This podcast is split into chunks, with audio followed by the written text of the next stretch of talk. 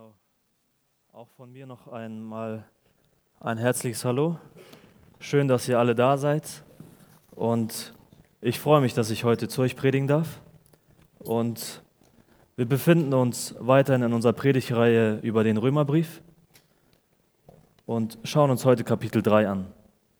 Und ich bin ehrlich gespannt, wie Gott den Samen, der heute gestreut wird, nutzen wird, um irgendwann daraus Frucht ergehen zu lassen. Genau. Ähm, ganz kurz meine Predigtvorbereitung. Ähm, während meiner Predigtvorbereitung musste ich irgendwie an meine Schulzeit zurückdenken, als wir in der Oberstufe war das, ähm, eine Profilreise gemacht haben und nach Berlin gefahren sind. Und wer von euch nicht weiß, in Berlin äh, steht zum Beispiel der Bundestag. Und da waren wir auch. Chill mal, pass auf, pass auf, wie ich die Kurve gleich kriege. Ähm, und ich musste mir irgendwie so vorstellen, wie so ein Politiker in dem Bundestag eine Rede hält. Und wenn so ein Politiker eine Rede hält im Bundestag, dann wird er irgendwie, glaube ich, aufgerufen, geht dann zum Rednerpult und haut dann raus. Ne? Der erzählt dann irgendwas zu einem Thema, bringt seine Argumente und alles schön und gut. Bis dahin fand ich es immer langweilig, wenn ich zugehört hatte. Aber dann finde ich spannend, wenn diese Rede zu einem Dialog wird. Wenn das Ganze auf einmal eskaliert und aus einer Rede eine Diskussion wird. Versteht ihr, wenn aus den Reihen ähm, Gegenwind kommt, wenn irgendwelche Einwände kommen und diese Diskussion lebt. Versteht ihr? Und der Redner sich dann verteidigen muss. Und ich finde dieses Bild, wenn so ein Redner da spricht und ganz Zeit mit Einwänden und Gegenwind zu rechnen hat und zu kämpfen hat, ist irgendwie ein gutes Bild, auch auf uns Christen, wenn wir Zeugnis von Gott geben. Wir erzählen den Leuten das Evangelium, wir erzählen ihnen, wer Jesus ist, wir erzählen, was er für uns getan hat. Und das stößt nicht immer auf Begeisterung. Entweder ist es ihnen egal und sie sagen, ja gut, schön. Oder sie fangen eine Diskussion an und kommen mit irgendwelchen Einwänden, die manchmal sehr absurd sind. Unabhängig das zu deuten. Aber dann kommen so Einwände wie zum Beispiel, hä? Wie kannst du an die, Schöpfungs-, an die Schöpfung glauben, wenn es die Evolutionstheorie gibt? Wie kannst du an einen Gott glauben, den du nicht siehst? Wie kannst du, keine Ahnung, wie kann ein liebender Gott Menschen in die Hölle schicken? Und so weiter und so weiter. Und es ist sehr erstaunlich, was für Einwände sich die Menschen dann einfallen lassen, was für eine ablehnende, Handl äh, was für eine ablehnende Haltung wir erfahren, wenn Menschen mit Gott konfrontiert werden. Und ich glaube, oder was ich feststelle, ist mehr, je mehr und klarer wir die Botschaft beim Namen nennen, desto mehr Gegenwind und desto mehr Einwände werden wir erfahren. Und das sollte aber kein Grund für dich sein, aufzuhören, Zeugnis zu geben, sondern das sollte dich vielmehr ermutigen, Jesus weiterhin zu bekennen und weiterzugeben, weil die Leute nicht wissen, wer Jesus ist. Weil die Leute hören müssen, dass sie ein Problem vor Gott haben und Jesus brauchen. Und eigentlich ist es doch ein gutes Zeichen, dass wenn wir ein Zeuge für Gott sind, wenn wir ein Zeugnis für Gott sind und dann auf Ablehnung stoßen. Weil Überlegt mal, was Jesus gesagt hat in Johannes 15, 18. Wenn euch die Welt hasst, so wisst, dass sie mich vor euch gehasst hat. Also wenn du ein Zeuge bist und auf irgendeine Art und Weise aneckst oder du aufgrund deines Glaubens auf Ablehnung stößt, dann ist das nichts anderes als das, was Jesus dir vor 2000 Jahren angekündigt hat und versprochen hat. Und vielmehr sollten wir uns darüber Gedanken machen, wenn wir aufgrund unseres Glaubens gerade nicht anecken oder nicht auf Verwunderung bei den Menschen stoßen. Und entweder liegt das daran, weil du nur 24-7 mit Christen chillst, oder weil du dein Christsein eher bedeckt hältst. Du bist so ein Christsein undercover. Nicht Chef undercover, Christ undercover. Und das ist nicht gut. Warum erzähle ich euch das alles? Weil genauso wie ein Politiker am Rednerpult auf Gegenwind stößt, wenn er den Mund aufmacht, oder wir Christen auf Ablehnung stoßen, wenn wir Gott bekennen. Genauso ging es Paulus, als er lehrte. Genauso ging es Paulus, der mit viel Kritik und Einwänden zu kämpfen hatte, aufgrund seiner Lehre, die wir in den Kapiteln zuvor gehört hatten. Und wir schauen uns heute in Römer 3 eine Art Frage-Antwort-Runde an, QA, würden die Menschen heute sagen. Und Paulus antwortet hier auf vier Fragen. Und diese Fragen schauen wir uns an und auch die dazugehörigen Antworten. Und ich möchte, dass wir heute erkennen, wie sehr wir eigentlich Gott brauchen und wie sehr wir von ihm abhängig sind. Und ich habe die Predigt mit folgendem Titel übertitelt: Gottes Treue. Wir wollen sehen, dass Gott treu bleibt, auch wenn wir untreu sind. Und aus den Fragen und Einwänden, mit denen wir uns heute beschäftigen, wird klar oder sehen wir, wie falsch das Denken der Juden damals war und was auch oft auf uns heutzutage übertragbar ist. Weil das Denken der Juden war so verdreht, dass sie anstatt ihre eigene Sünde zu bekennen und Buße zu tun, eher Gottes Treue und Gerechtigkeit auf den Kopf gestellt haben und an ihr gezweifelt haben und in Frage gestellt haben. Deshalb würde ich, bevor wir anfangen, beten, weil auch ich Gebet brauche. Genau. Herr Jesus, ich danke dir für den heutigen Tag. Ich danke dir für die Möglichkeit, dass wir hier aus deinem Wort hören dürfen. Ich danke dir, dass wir dein Wort haben und gewiss sein dürfen, dass du durch dein Wort zu uns sprichst. Und so bitte ich dich, dass du mich gebrauchst, dass du durch mich zu den Leuten hier sprichst, dass du dein Wort auf fruchtbaren Boden fallen lässt. Und so bitte ich dich, dass du heute freudige Herzen schenkst, die bereit sind, dein Wort aufzunehmen. Hab Dank für alles, Jesus. Amen. Ja, ich habe meine Predigt in drei Punkte gegliedert. Einmal Gottes Wort, Gottes Treue und Gerechtigkeit und drittens, Sünde bleibt Sünde. Ähm, wenn wir uns die Geschichte der Juden anschauen, lesen wir in der Bibel, dass die Juden Gottes auserwähltes Volk waren. Und wir haben letzte Woche gehört, es gab ein äußerliches Zeichen, woran du einen männlichen Juden hättest erkennen können. Und das war die Beschneidung. Also war die Beschneidung ein äußerlich erkennbares Zeichen, welches die Zugehörigkeit zu Gottes Volk symbolisierte.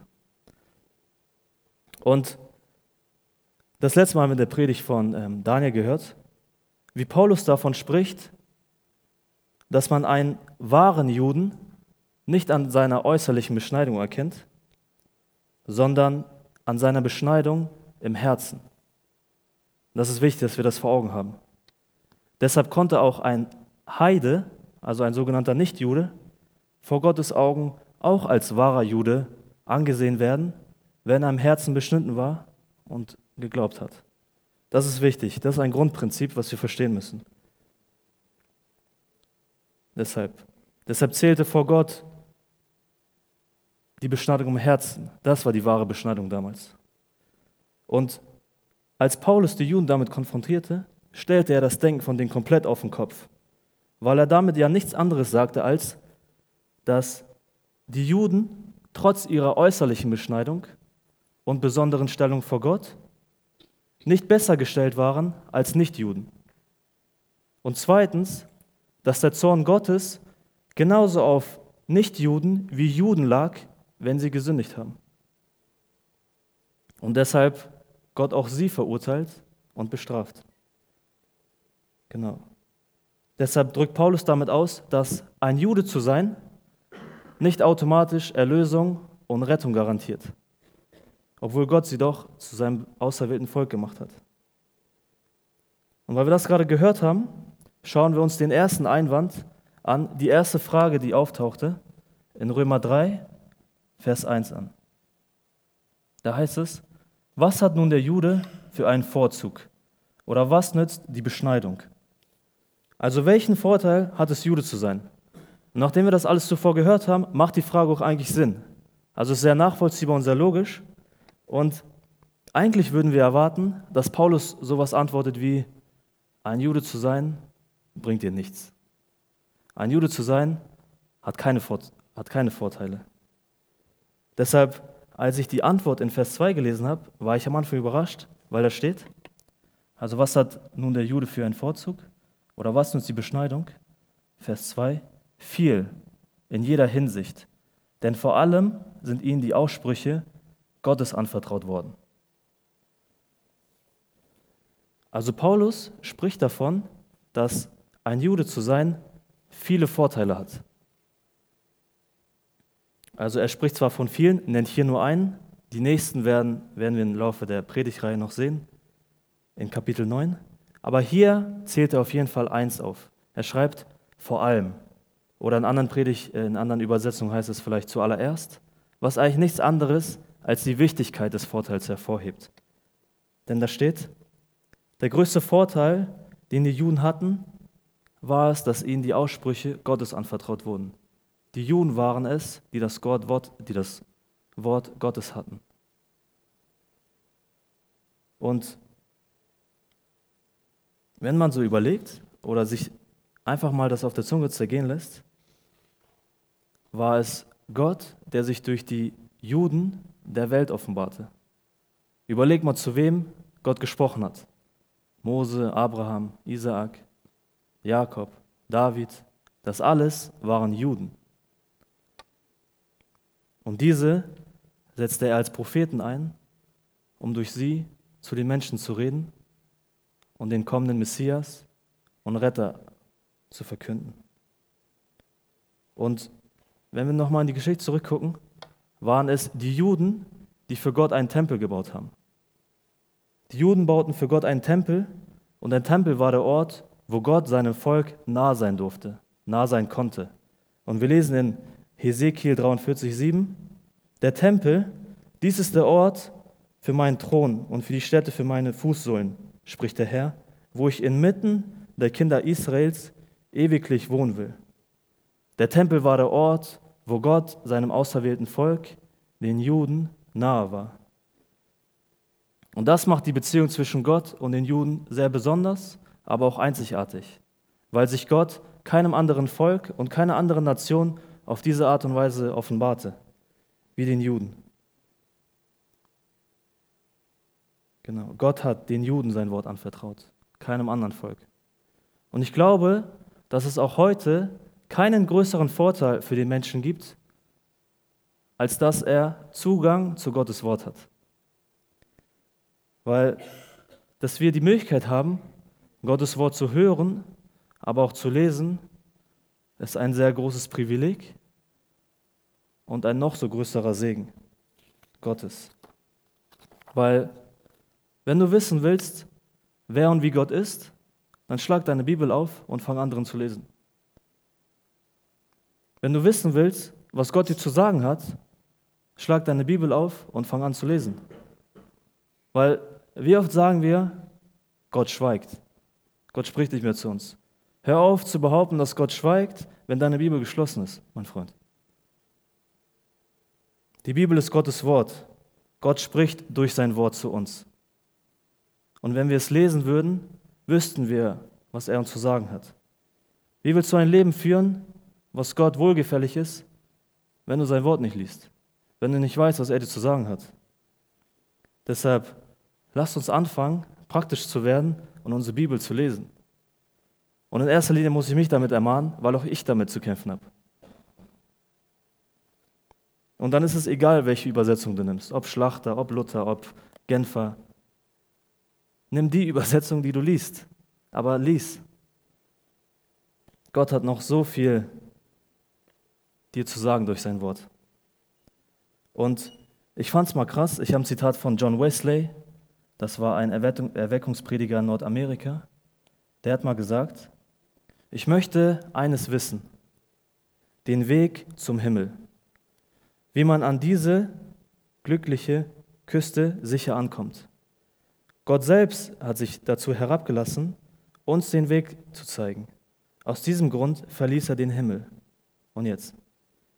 Er hat es in einem Buch aufgeschrieben. Oh, gib mir dieses Buch. Egal was es kosten mag, gib mir dieses Buch, wo das aufgeschrieben ist. Und dann sagt er, ich habe es gefunden. Hierin ist genug Erkenntnis für mich. Lass mich ein Mann eines Buches sein, der Bibel. Und das fand ich krass, weil du brauchst nicht immer, keine Ahnung, Comics lesen oder andere Romane. Wenn du nicht weißt, was du lesen sollst, nimm die Bibel, Bruder. Deshalb mach die Bibel zu deinem Buch und du wirst sehen, wie es dich verändert. Mach die Bibel zu deinem Buch und du wirst sehen, was Gott alles für dich vorherbestimmt hat. Du wirst sehen, welchen Plan Gott mit dir verfolgt. Du wirst merken, wie Gott ist. Du, musst, du wirst merken, wer Gott ist. Deshalb fang einfach an, die Bibel zu lesen. Die Bibel ist eine Personenbeschreibung Gottes. Und ist es nicht manchmal ein bisschen beschämt, wenn wir sagen, ja, wir bauen unser Leben auf der Bibel auf und dann kommen irgendwelche Fragen und wir wissen nicht mal die Basics? Ist es nicht ein bisschen komisch? So, welche Auswirkungen hat das? Und ich weiß, ich habe auch nicht die Antwort auf alle Fragen. Musst du auch nicht haben. Aber jeder von uns sollte zumindest die Antwort auf die Frage haben, wie wir gerettet werden. Und das ist das Mindeste, Leute. Deshalb fangt an, eure Bibeln zu lesen. Mach die Bibel zu deinem Buch und es wird dich verändern. Deshalb dürfen wir uns freuen und wirklich als Leute schätzen, die richtig gesegnet sind, dass sie freien Zugang zur Bibel haben. Das ist nicht überall so. Selbst dafür kannst du Gott danken. Überleg mal, welches Privileg wir haben, jeden Samstag und Sonntag mindestens einmal aus diesem Wort zu hören. Überleg nur einmal. Nicht jeder hat dieses Privileg. Jeden Samstag und Sonntag dürfen wir in Form einer Predigt aus Gottes Wort hören. Und was ich ansprechen möchte, wir sollten dabei niemals vergessen, dass es nicht meine Worte sind, die ich gerade rede, die dich verändern, sondern es ist Gottes Wort, welches Kraft hat, dich zu verändern. Es ist Gottes Wort, das unser steinernes Herz durchbohrt. Hebräer 4, 12 sagt, denn das Wort Gottes ist lebendig und kräftig und schärfer als jedes zweischneidige Schwert und dringt durch, bis es scheidet Seele und Geist, auch Mark und Bein und ist ein Richter der Gedanken und Sinne des Herzens. Es ist Gottes Kraft, was dich verändert. Es ist Gottes Kraft, was dich wie ein Pfeil trifft. Und wenn wir in Römerbrief weiterlesen, finden wir in Römer 10, 17, da heißt es, so kommt der Glaube aus der Verkündigung. Die Verkündigung aber durch Gottes Wort. Das heißt, der Glaube, unser Glaube, erspringt, entspringt aus der Wahrheit des Wortes Gottes. Das heißt, ohne Gottes Wort würden wir gar nicht zum Glauben kommen. Deshalb will ich dich ermahnen zur regelmäßigen Bibellese, aber auch dazu ermahnen, dass du regelmäßig die Gottesdienste besuchst, weil dort das Wort gepredigt wird und der Glaube aus der Verkündigung entspringt. Und dieser Gedanke hatte mich mal animiert, die Frage, die gestellt wird, einmal umzuformulieren. Hör mal zu. Welchen Vorteil hat es, in die Kirche zu gehen? Oder welchen Vorteil hat es, in einer christlichen Familie aufzuwachsen? Weil genauso wie dieses äußere Zeichen der Beschneidung damals einen Juden nicht zu einem wahren Juden machte, bist du auch nicht automatisch ein Christ, nur weil du in die Kirche kommst. Du bist nicht automatisch ein Christ, nur weil du in einer, christlich, in einer christlichen Familie aufgewachsen bist. Niemand wird als Christ geboren. Aber trotzdem hat es Vorteile, in eine Kirche zu gehen und in einer christlichen Familie aufzuwachsen. Warum? Weil dir dadurch der Zugang zu, zum Worte Gottes ermöglicht wird. Schon mal darüber nachgedacht? Deshalb darfst du dich als sehr glücklich schätzen, wenn du in einer christlich, christlichen Familie aufgewachsen bist, weil du dadurch vom Worte Gottes gehört hast. Und wenn du vielleicht nicht in einer christlichen Familie aufgewachsen bist, darfst du dich trotzdem als sehr gesegnet schätzen, weil du eine Gemeinde gefunden hast, in der das Wort Gottes gepredigt wird.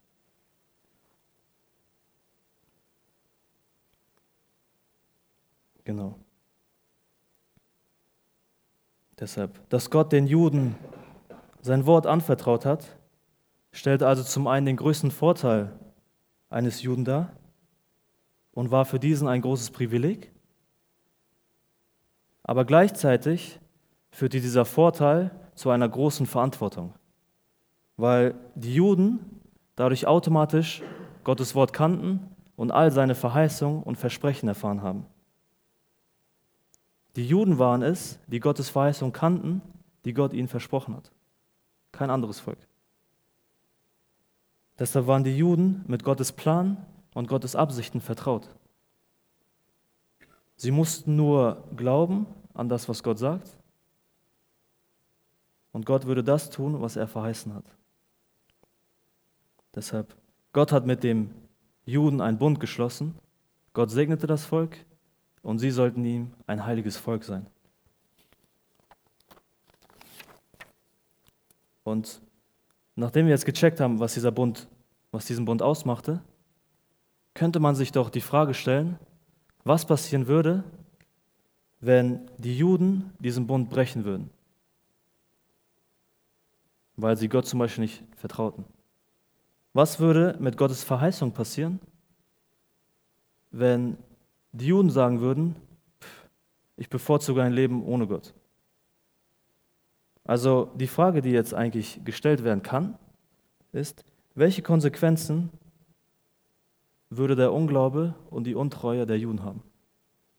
Und wenn wir uns dann an die Predigreihe vor dem Römerbrief erinnern, als wir durch den Mose gegangen sind, haben wir gesehen, wie untreu die Juden Gott gegenüber waren. Wir haben gesehen, dass die Juden Gott nicht vertrauten, als er sie aus Ägypten, aus der Sklaverei herausgeholt hat und befreite. Wir haben gesehen, wie sie an Gottes Plan zweifelten. Und wenn wir uns an zwei Situationen nur schnell beispielsweise erinnern, lesen wir in 2. Mose 14, da murrten die Juden und sprachen, warum hast du uns das angetan, dass du uns aus Ägypten herausgeführt hast? Haben wir dich nicht schon in Ägypten diese Worte gesagt? Lass uns in Ruhe, wir sollen den Ägyptern dienen. Denn es wäre für uns ja besser, den Ägyptern zu dienen, als in der Wüste zu sterben. Seht ihr, wie, wie, wie, wie, wie falsch das Denken der Juden war? Gott hat sie aus der Sklaverei befreit und jetzt sind sie auf dem Weg ins verheißene Land und werden von den Ägyptern wieder gejagt und fangen an zu strugglen und sagen, hm, in Ägypten wäre es doch lieber gewesen, unter der Sklaverei zu sterben, als hier. Gott, warum hast du uns herausgeführt? Oder als sie schon auf dem Weg waren ins weiße Land und dann an einen Ort in der Wüste kamen und sie Hunger hatten. Wie haben sich da die Juden verhalten? Da lesen wir 2. Mose 16. Und die ganze Gemeinde der Kinder Israels, die Juden, murrten gegen Mose und gegen Aaron in der Wüste. Und die Kinder Israels sprachen zu ihnen, wären wir doch durch die Hand des Herrn im Land Ägypten gestorben. Denn ihr habt uns in diese Wüste hinausgeführt, um die ganze Gemeinde verhungern zu lassen. Überleg mal, wie falsch muss das Denken damals gewesen sein, dass Gott sie aus Ägypten befreit um sie danach in der Wüste einfach sterben zu lassen. Sie vertrauten Gottes Plan nicht. Sie vertrauten Gottes Führung nicht. Deshalb merken wir wie, wie die Juden drauf waren. Anstatt Gott zu vertrauen, an seinen guten Plan zu glauben und an seinen Versprechen festzuhalten, murrten sie und klagten Gott an. Deshalb haben sie durch ihr Verhalten nur gezeigt oder zum Ausdruck gebracht, dass sie Gott nicht glaubten. Die meisten lebten von ihm im Unglauben und waren Gott untreu. Überlegt mal, sie beteten Götzen an, sie haben sich Alternativen für Gott gesucht. Sie wollten nichts von Gott hören, weil sie ihm nicht glaubten und ihm auch nicht vertrauten. Die Juden war es, waren es, die den Bund mit Gott brachen. Deshalb, welche Konsequenzen würden der Unglaube und die Untreue der Juden haben? Die Juden brachen den Bund. Würde Gott nun auch den Bund brechen? Deshalb kommen wir zu Punkt 2. Gottes Treue und Gerechtigkeit und lesen dafür genau die Frage, die jetzt entsteht in Vers 3. Wie denn? Wenn auch etliche untreu waren, hebt etwa ihre Untreue die Treue Gottes auf? Und jetzt die Antwort von Paulus. Das sei ferne. Vielmehr erweist sich Gott als wahrhaftig, jeder Mensch aber als Lügner. Das ist eigentlich eine der ermutigsten Wahrheiten, die du in der Bibel finden kannst. Unsere Untreue, unser Unglauben hat keinen Einfluss auf Gottes Treue. Gottes Treue hängt nicht von unserer Treue ab. Das war früher so bei den Juden, das ist heute so und wird auch immer so bleiben. Und nur weil die Juden den Bund mit Gott gebrochen haben, heißt es nicht, dass Gott seinen Bund auch bricht. Unsere Untreue wird Gott niemals davon abhalten, seinen Bund zu halten. Gott ist nicht wie wir, Gott ist anders. Gott ist heilig, Gott ist treu. Er hält sein Wort, er hält seine Versprechen. Unsere Untreue wird Gott niemals davon abhalten, seinen Plan und seine Verheißung zu erfüllen. Deshalb gibt uns das Grund zur Freude, weil unsere Hoffnung nicht von uns abhängig ist. Unsere Hoffnung ist allein von Gott abhängig. Deine und meine Untreue ändern Gottes Wesen nicht.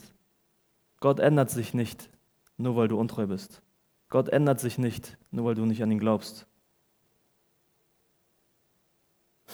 Unsere Sünde und Versagen können Gottes Verheißung und Versprechen niemals ändern.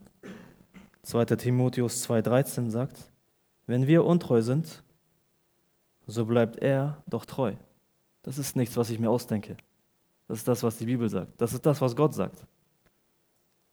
Menschen ändern sich, Gott ändert sich nicht, sondern bleibt derselbe. Gestern, heute und bis in alle Ewigkeit. Gott bleibt ewig treu. Deshalb schreibt er hier weiter, vielmehr erweist sich Gott als wahrhaftig, jeder Mensch aber als Lügner. Das ist der Unterschied zwischen Gott und den Menschen, weil Gott sein Wort hält, Menschen aber nicht. Gott ist kein Lügner, Menschen schon, auch wenn es sich hart anhört. Wir Menschen lügen einander an, und reden nicht immer die Wahrheit. Sei doch ehrlich. Und nur weil wir Menschen lügen, bedeutet es nicht, dass auch Gott lügt. Gott ist anders. Titus 1 sagt, Gott kann nicht lügen. Es ist unmöglich für Gott zu lügen. Warum? Weil er die Wahrheit spricht und die Wahrheit ist. Das ist der Grund, Leute, warum wir Gott vertrauen können. Weil Gott sein Wort hält. Er ändert nicht seine, er ändert nicht seine Meinung. Gott hält an seinem Plan fest. Deshalb dürfen und können wir ihm vertrauen oder wir sollen ihm vertrauen, weil wir wissen, dass er seinen Worten Taten folgen lässt. Und jetzt erinnern wir uns zurück an die zwei Situationen, die ich eben geschildert habe, mit den Juden, als sie sich auf den Weg ins weiße Land befunden haben. Und obwohl die Juden in der Wüste murrten und klagten, was hat Gott gemacht? Versorgt er sie trotzdem und ließ Manna vom Himmel regnen. Ihre Untreue konnte Gottes Plan nicht aufhalten. Gott blieb treu, obwohl die Juden untreu waren. Und genauso hat Gott die Juden letztendlich auch ins weiße Land ziehen lassen. Auch wenn sie für eine Elftagesreise fast 40 Jahre gebraucht hatten. Sie kamen aber trotzdem an. Gottes Verheißung hat sich erfüllt. Er hat sein Wort gehalten. Und der endgültige Beweis dafür, dass Gott sein, Ver, dass Gott sein Wort gehalten hat und alle Verheißungen in Erfüllung gegangen sind, sehen wir am Kreuz. Am Kreuz ist Jesus für unsere Sünden gestorben und wurde zu dem Retter und zu dem Messias, der damals prophezeit wurde. Alle Verheißungen Gottes haben sich mit Jesu Tod am Kreuz und Auferstehung erfüllt. Gott hat sein Wort gehalten. 1. Korinther 1, Vers 20. Denn so viele Verheißungen Gottes es gibt, in ihm, also in Jesus, ist das Ja und Amen. Gott hat sein Wort gehalten. Und das ist der Part, den wir gerne hören, dass Gott sein Volk segnet. Aber wir dürfen nicht vergessen, dass Gott sein Volk nicht nur Segen verheißen hat, sondern auch Gericht über ihre Sünden. Genauso wie die Segnungen Gottes sicher sind, ist auch sein Gericht über die Sünde sicher. Und das wird aus dem zweiten Teil des Verses 4 deutlich. Da steht geschrieben, damit du Recht behältst in deinen Worten und siegreich hervorgehst, wenn man mit dir rechtet. Und was Paulus hier macht, ist, er zitiert König David aus Psalm 51. Und in dem Psalm geht es um David, der Buße über seine Sünde tut. Weil jeder von uns kennt den Vorfall, als David mit Bathseba Ehebruch begangen hat und den Ehemann von Bathseba, Uriah, umbringen lassen hat. Und dann gab es Nathan, der ein Prophet Gottes war, der zu David gegangen ist und ihn mit seiner Sünde konfrontierte. Und so heißt es in 2 Samuel 12, Warum hast du denn das Wort des Herrn verachtet, dass du getan hast, was ihm missfiel? Uriah hast du erschlagen mit dem Schwert, seine Frau hast du dir zur Frau genommen, ihn aber hast du umbringen lassen. Nun, so soll von deinem Haus das Schwert nimmermehr lassen, weil du mich verachtet hast. So spricht der Herr. Siehe, ich will Unheil über dich kommen lassen. Wie reagiert David darauf? Ein paar Verse weiter spricht er zu Nathan. Ich habe gesündigt gegen den Herrn. Und nachdem David also erkannt hat, dass er gegen Gott gesündigt hat, schrieb er Psalm 51 und drückt darin seine Buße aus und dass das Gericht Gottes über seine Sünde gerecht ist. Weil, wenn wir Psalm 51 einmal aufschlagen, steht in Vers 3 bis 6, O Gott, sei mir gnädig nach deiner Güte. Tilge meine Übertretungen nach deiner großen Barmherzigkeit. Wasche mich völlig rein von meiner Sünde und reinige mich von meiner Sünde. Denn ich erkenne meine Übertretungen und meine Sünde ist allezeit vor mir. An dir allein habe ich gesündigt und getan, was Böses in deinen Augen, damit du Recht behältst, wenn du redest und rein dastehst, wenn du mich richtest. David gesteht sich also ein, dass er gegen Gott gesündigt hat und tut deshalb Buße. David ist sich seiner Sünde und Schuld vor Gott bewusst. David weiß, dass Gott gerecht ist. Und weil Gott gerecht ist, muss er Sünde richten. Gott gab damals Gebote, nicht um die Menschen einzuschränken, sondern um sie zu schützen. Und wenn jemand die Gebote über, übertritt, muss er dafür bezahlen. Und das hört sich vielleicht unfair jetzt an, aber genauso gibt es in Deutschland Gesetze, für die du verurteilt wirst oder bestraft wirst, wenn du sie nicht einhältst. Ich habe auch letztens einen Strafzettel bekommen. Da kann ich nicht sagen, ja, ich finde es unfair, dass ich bezahlen muss. Versteht ihr? Also weil Gott gerecht ist, muss Gott Sünde richten, muss Gott Sünde bestrafen. Gott kann Sünde nicht dulden, weil er heilig ist. Gott ist rein und heilig. Gott ist ohne Sünde und muss deshalb Sünde bestrafen und richten. Das ist die logische Konsequenz. Und wenn Gott Sünde nicht richten würde, dann wäre Gott ungerecht. Und David weiß, dass er es verdient hätte, von Gott aufgrund seiner Sünde und Schuld gerichtet zu werden, bestraft zu werden. David weiß, dass Gottes Zorn auf ihm liegt, weil er gesündigt hat. Das weiß er.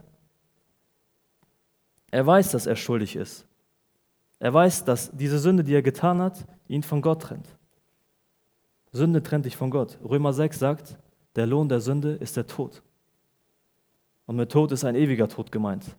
Also wenn du sündigst, steht dein Urteil in dem Sinne fest, ewiger Tod, ewige Trennung von Gott. Wer sündigt, wird also verloren gehen. So richtet Gott über Sünde. Gott hasst Sünde, weil Sünde sich immer gegen ihn richtet. Und deshalb, weil Gott ohne Sünde ist, ist es gerecht und richtig, dass er Sünde bestraft. David weiß es, er hat das erkannt, dass er wegen seiner Sünde ein Problem mit Gott hat. Und nicht nur David hatte das Problem damals, sondern genau dasselbe Problem haben auch wir heute, ob wir es einsehen wollen oder nicht. Jeder einzelne von uns hat dieses Problem. Wir stehen mit Gott auf Kriegsfuß, weil wir gesündigt haben. Ist dir das bewusst? Paulus sagt, alle haben gesündigt und verfehlen die Herrlichkeit Gottes. Und das ist jetzt vielleicht, wenn du zum ersten Mal hier bist, so, oha, was erzählt er da? Aber vielleicht stellst du dir die Frage, okay, ich weiß, ich habe ein Problem mit Gott, aber was nun? Was muss ich machen? Wem soll ich Geld zahlen? Wem soll ich meinen Strafzettel abbezahlen? Was soll ich machen? Deshalb lasst uns David angucken, was David macht. David tut Buße,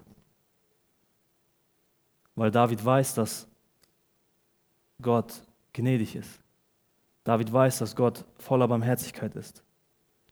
Und deshalb tut David Buße und bittet Gott um Vergebung seiner Sünden. David bekennt seine Sünde und bittet Gott, ihm Sünder gnädig zu sein. Und das ist jeder was, das, das ist was, was jeder von uns ausrufen darf. Gott, sei mir Sünder gnädig. Du hast ein Problem mit Gott, dann lass es Gott lösen. Merkt ihr das? Du hast ein Problem mit Gott, dann lass es Gott lösen. Tu Buße und Gott wird dir vergeben. Komm zu Jesus und er wird dich nicht wegstoßen. David spricht im Psalm 51 weiter, ein zerschlagenes Herz wirst du, o oh Gott, nicht verachten. Deshalb komm und dir wird vergeben. 1. Johannes 1, Vers 9, wenn wir aber unsere Sünden bekennen, so ist er treu und gerecht, dass er was? Dass er uns die Sünden vergibt und reinigt uns von aller Ungerechtigkeit. Das ist die Lösung. Das ist die Hoffnung, die jeder Einzelne von uns hat, der an Jesus glaubt. Jesus sagt selber in Johannes 13, 18, wer an mich glaubt, der wird nicht gerichtet. Wer aber nicht glaubt, der ist schon gerichtet. Vorbei. Game over. Deshalb glaube an Jesus und deine Sünden sind dir vergeben. Deine Sünden werden dir vergeben und du wirst nicht gerichtet. Das ist die Lösung.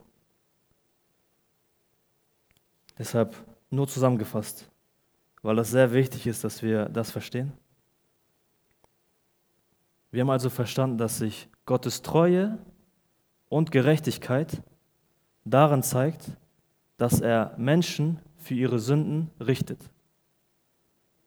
Gleichzeitig zeigt sich aber Gottes Treue und Gerechtigkeit auch darin, dass er Menschen rettet, die Buße tun. Das ist entscheidend, dass wir das verstehen. Deshalb macht der Einwand, den wir in Vers 5 jetzt lesen, null Sinn, weil die Juden so, so absurd denken. Da heißt es, wenn aber unsere Ungerechtigkeit Gottes Gerechtigkeit beweist, was sollen wir sagen? Ist Gott etwa ungerecht, wenn er das Zorngericht verhängt? Nein. Gott ist nicht ungerecht, wenn er Sünde richtet. Vielmehr muss Gott die Sünde richten, um gerecht zu bleiben. Deshalb stellt auch Paulus in Vers 6 die Gegenfrage, wie könnte Gott sonst die Welt richten? Hä? Deshalb, wenn Gott Sünde richtet, handelt Gott treu und gerecht. Wenn Gott einen Sünder von seiner Schuld freispricht, weil er Buße tut, handelt Gott genauso treu und gerecht. Gott erfüllt also seine Verheißung, wenn er Sünde richtet, und Gott erfüllt seine Verheißung, wenn er Menschen rettet, die Buße tun und ihm vertrauen. Das eine schließt das andere nicht aus. Und jetzt der letzte Punkt. Sünde bleibt Sünde. Wenn wir uns den letzten Einwand, wenn wir uns die letzte Frage der Juden anschauen, merken wir nochmal richtig, wie, wie falsch sie denken. Wir merken richtig, dass sie irgendwas die ganze Zeit falsch verstehen.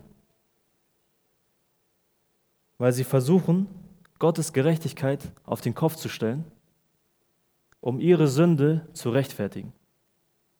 Es heißt in Vers 7, wenn nämlich die Wahrheit Gottes durch meine Lüge, durch meine Sünde überströmender wird zu seinem Ruhm, weshalb werde ich dann noch als Sünder gerichtet? Mit dieser Frage wird wieder unterstellt, dass Gottes Gericht über Sünde ungerecht sei. Weil der Jude sich hier wundert, warum er als Sünder überhaupt verurteilt wird. Und es erweckt den Anschein, als wenn die Menschen von damals dem Paulus nicht richtig zuhören. Weil sie einfach nicht einsehen wollen, dass sie Sünder oder dass sie als Sünder vor Gott schuldig sind. Das war damals so und hat sich bis heute nicht geändert. Wenn du Leuten heutzutage von Jesus erzählen möchtest, dann schütteln sie mit dem Kopf und denken, du hast einander Meise. Das ist so. Weil sie nicht verstehen, dass sie Jesus brauchen. Sie verstehen nicht, dass sie Sünder sind vor Gott. Und es kommt vor, dass sich die Menschen vielleicht Fehler eingestehen. Ja, das habe ich falsch gemacht, stimmt. Aber sie würden sich trotzdem niemals als Sünder bezeichnen. Und die Realität sieht so aus, nur weil ich auf eine Klippe zulaufe, die ich nicht sehe, bedeutet es nicht, dass diese Klippe nicht da ist. Das ist es. Nur weil du nicht einsehen willst, dass du ein Sünder bist, heißt es nicht, dass du kein Sünder bist. Gott ist es, der entscheidet, was Sünde ist. Gott ist es, der Sünde definiert und nicht du.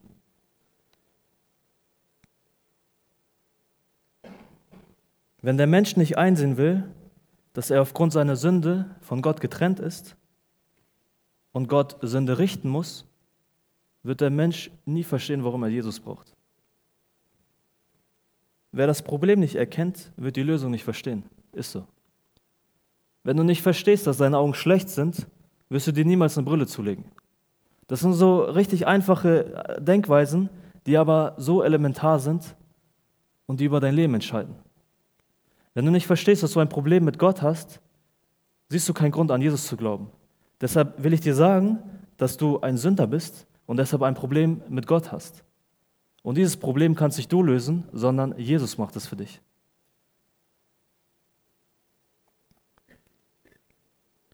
Deshalb haben die Menschen von damals, anstatt über ihre eigene Sünde Buße zu tun und um Vergebung zu bitten, vielmehr einen Grund gesucht, um ihre Sünde zu rechtfertigen. Vielmehr einen Grund gesucht, um gerade möglichst viel zu sündigen. Und das hat mich wieder an uns erinnert. Auch uns fehlt es heutzutage oft an Sündenerkenntnis. Wir fangen an, Sünde neu zu definieren und hören auf, Sünde beim Namen zu nennen. Und anstatt Sünde, anstatt unsere Sünde zu erkennen und Buße zu tun, drehen auch wir oft das Spiel um und versuchen, unsere Sünde zu rechtfertigen, indem wir sagen, ja, aber er macht das doch auch so. Die Menschen haben doch auch damit ein Problem, dann, dann ist das doch nicht so schlimm. Hör auf, deine Sünden schön zu reden. Sünde bleibt Sünde. Deshalb sagt Jesus in Matthäus 26, wacht und betet, damit ihr nicht in Versuchung kommt. Jetzt, der Geist ist willig, aber das Fleisch ist schwach. John MacArthur hat gesagt, das ist keine Ausrede, um zu sündigen, sondern vielmehr eine Warnung. Wacht und betet, damit ihr nicht in Versuchung kommt. Nicht du definierst, was Sünde ist, sondern Gott. Deshalb lass Gott Gott sein und spiel nicht mit dem Feuer der Sünde. Lass dich nicht auf ein Spiel mit der Sünde ein, weil dich Sünde nur täuschen will und dich von Gott abhalten will. Sünde will dich verführen und dir den Kopf verdrehen. Und ich weiß, dass wir, äh, jeder von uns hier Insta hat. Und ich war echt froh, dass ich das heute gesehen hatte, als ich Fong's Story abgecheckt habe. Könnt ihr auch später machen. Da hat er ein Bild gezeigt äh, von einem Menschen, wie er ein Tier füttert und das Tier irgendwann groß wird. Und dann sagt er so, je mehr du die Sünde fütterst, desto größer wird sie irgendwann zu einem Biest und wird dich fressen. Das ist, was Sünde vorhat mit dir. Der Lohn der Sünde ist der Tod. Deshalb hör auf, Sünde in deinem Leben Raum zu geben. Lauf weg. Straße weg. Lass die Sünde nicht dein Leben bestimmen, sondern kämpf gegen sie an. Und wenn du dann erkennst, ah, ich habe wieder gesündigt, dann sei so ehrlich zu dir selbst und fang an zu erkennen, dass du gesündigt hast. Weil wenn du erkennst und Buße tust, wird Gott für dich den Rest machen. Du musst dir nicht selber deine Sünden vergeben. Das kannst du auch gar nicht. Du musst Buße tun und dann wird Gott sie dir vergeben. Gott ist es, der alles macht. Du bist aufgefordert, Buße zu tun und Gott wird dir deine Sünden vergeben. Du hast ein Problem mit Gott, dann lass es Gott für dich lösen.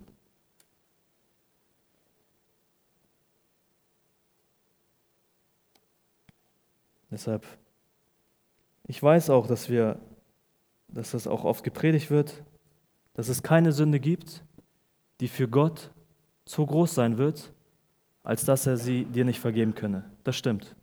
Amen, das stimmt. Es gibt aber bloß einen feinen Unterschied zwischen Sünde bekennen, weil Gott Sünden vergibt, und Sünden tun, weil Gott Sünden vergibt. Das war das Denken der Menschen vor, früher. Sie haben gesagt, lasst uns Böses tun, damit Gutes daraus wirkt. Und das ist der Gedanke, ich weiß, dass ich gerade sündige, aber ich mache es trotzdem, weil Gott mir doch eh vergibt. Checkt ihr das? Das ist komplett falsches Denken. Und wenn du so denkst, hast du irgendwas falsch verstanden. Und dann sagt auch Paulus selber in Vers 8 am Ende, ihre Verurteilung ist gerecht. Wenn du so denkst, pff, wirst du zurechtgerichtet, weil es falsches Denken ist. Deshalb, dafür ist nicht Jesus am Kreuz gestorben, dass du ihn als Joker oder aus dem Gefängnis Freikarte benutzt. Dafür ist Gott, dafür ist nicht Jesus gestorben. Sondern Jesus starb am Kreuz für dich, um dich gerade aus dieser Sklaverei der Sünde zu befreien. Dafür ist er gestorben. Und das bewirkt Veränderung. Das ist der Prozess der Heiligung, in dem wir Jesus ähnlicher werden und die Sünde loslassen. Die Sünde, die ich vorher geliebt habe, fange ich an zu hassen, weil ich sehe, was sie wirklich mit mir vorhat. Das ist Heiligung. Jesus ähnlicher werden und die Sünde anzufangen zu hassen, die wir vorher liebten. Das ist Veränderung, die stattfindet. Und das ist kein, das ist, das ist kein Grund, um noch mehr zu sündigen. Deshalb möchte ich mit Römer 6, mit den Worten, die Paulus in Römer 6, Kapitel 11 spricht, also auch ihr, also auch du, André, also auch du, also auch du, also auch wir, haltet euch selbst dafür, dass ihr für die Sünde tot seid, aber für Gott lebt in Christus Jesus. Lass uns beten. Herr Jesus Christus, hab Dank, dass du treu bist, auch wenn wir untreu sind. Hab Dank, dass du, dass dein Wort Kraft hat, uns zu verändern. Und so bitte ich dich, dass du das steinerne Herz rausnimmst und ein fleischendes Herz einpackst. Bitte schenk uns, schenk jedem Einzelnen von uns Sündenerkenntnis, dass wir erkennen, dass wir ein Problem mit dir haben. Und bitte lass doch Buße tun zu unserem täglichen Brot werden. Jesus, ich bitte dich, dass wir nicht unverändert hier rausgehen und wissen dürfen, dass du das gute Werk, das du in jedem von uns hier begonnen hast, auch vollenden wirst. Das ist unsere Hoffnung, Jesus. Ich danke dir, dass du für unsere Sünden gestorben bist am Kreuz und dass uns vergeben ist und wir dadurch freien Zugang zu dir, Gott, haben. Hab Dank für alles, Jesus. Amen.